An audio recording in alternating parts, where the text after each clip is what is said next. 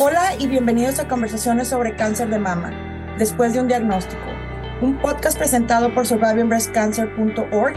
Mi nombre es Brenda Coronado. Y mi nombre es Lourdes Eras.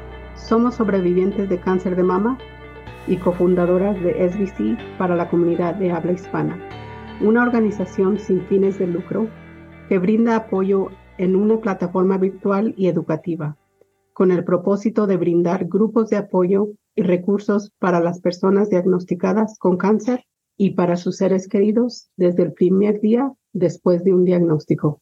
Buen día, es un placer saludarlos a todos. En este espacio hablamos sobre los mitos en torno a la cirugía de mama, la importancia de hacer cambios en la vida posterior, la importancia de saber en qué estadio se encuentra el tumor. El doctor también nos aclara más sobre cómo debe ser la cirugía de mastectomía en cuanto a los resultados esperados. Nos da tips para prepararnos para la cirugía y algunos consejos para una buena recuperación después de esta. Nuestra próxima reunión después de un diagnóstico es el próximo martes 13 de junio. Más que un grupo de apoyo, somos una nueva familia en donde nos entendemos y escuchamos y acompañamos en este proceso. Recuerda que puedes suscribirte e integrar a nuestro sitio web www.despuesdeundiagnóstico.org e ir al calendario de eventos. Te invitamos a ver todos los eventos del mes de junio que hemos preparado con mucho cariño y pensando en ti. A mí me dijeron después de, de, la quimioterapia, ya no tienes cáncer. Y yo así, no lo siento todavía, y porque, entonces, ¿por qué me va a hacer radiación? Bienvenidos a la conversación. ¿Cuáles son algunos de los mitos que nos puede compartir para la audiencia que está escuchando y a veces ah, le creemos al vecino, le creemos a mm, su lanita de tal y, no es...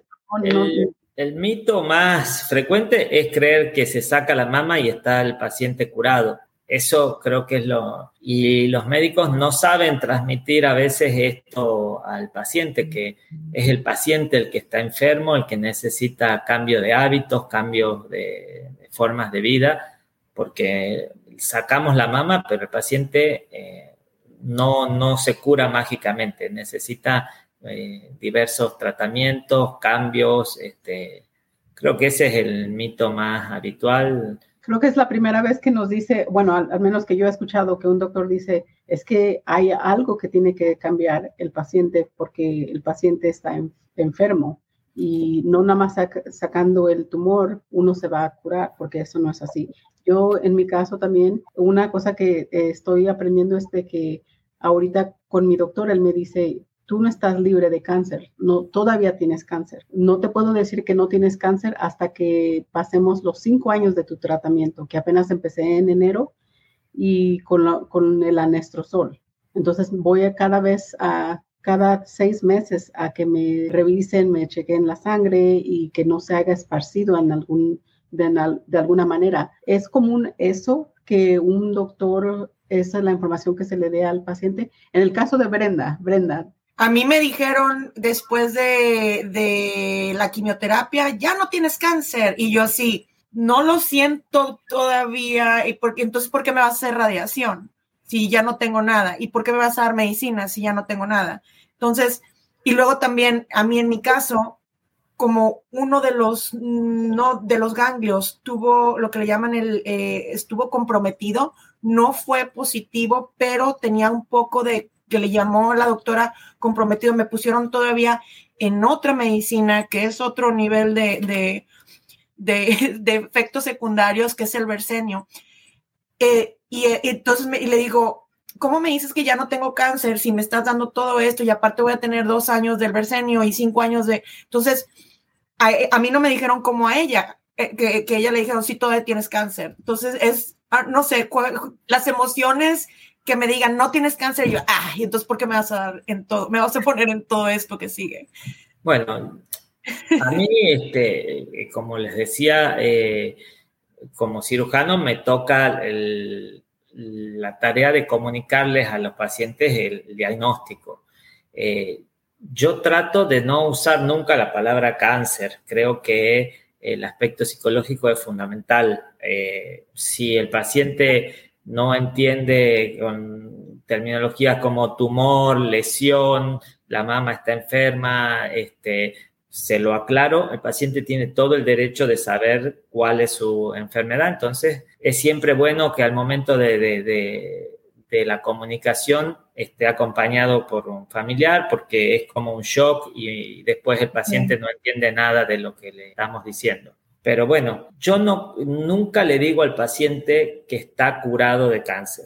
Eso eh, creo que el paciente está enfermo, ahí tiene una enfermedad, que tiene un estadio, es, es importante saber en qué estadio de la enfermedad se encuentra y tiene que hacer un tratamiento y un control por el resto de su vida.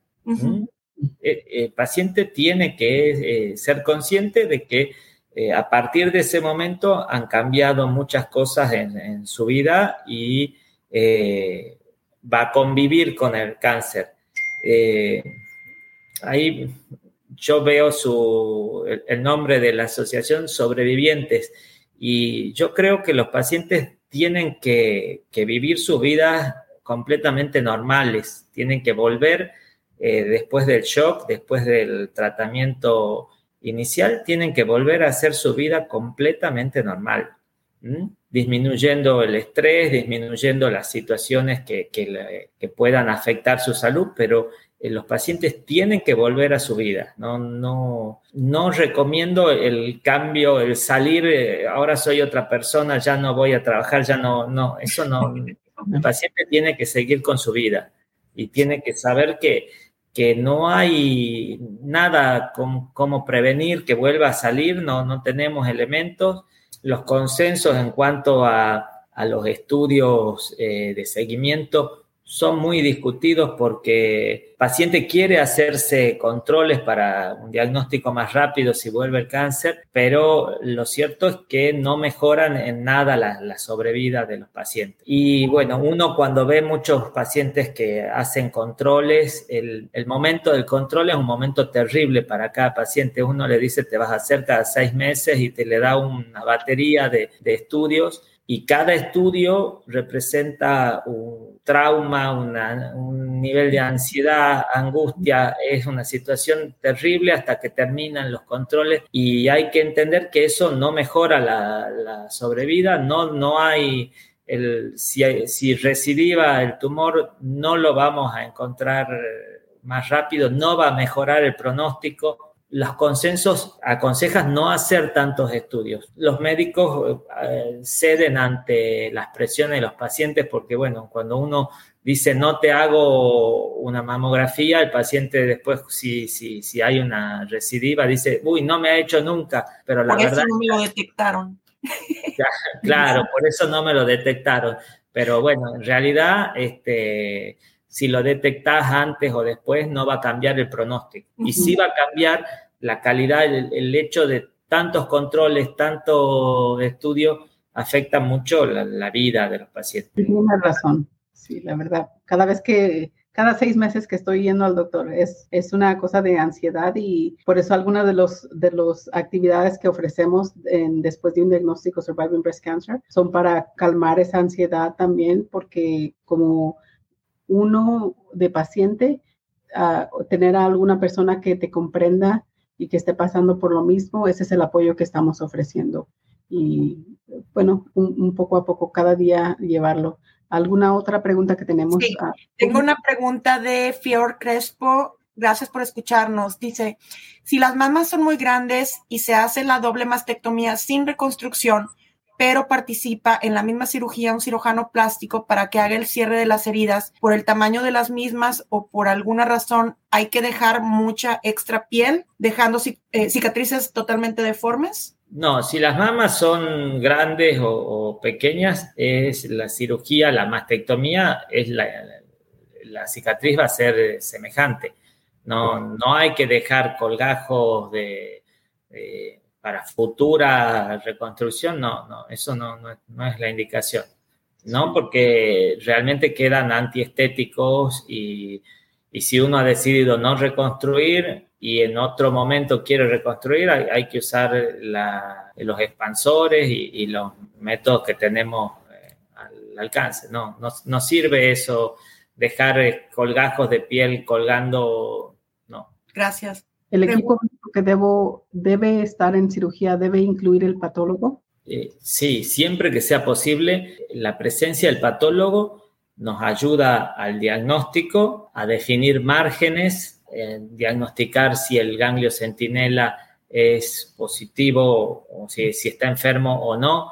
El patólogo es muy importante para disminuir el número de procedimientos. Si en una biopsia yo tengo el diagnóstico, puedo seguir hacia una cuadrantectomía y resolverlo en un mismo acto, la cirugía. Y algunos de los efectos de la cirugía, doctor, como los brazos se afectan por la cirugía, ¿qué usted recomienda para una persona que, está preparándose para esta cirugía, ya sea la mastectomía o, la lumpectomía?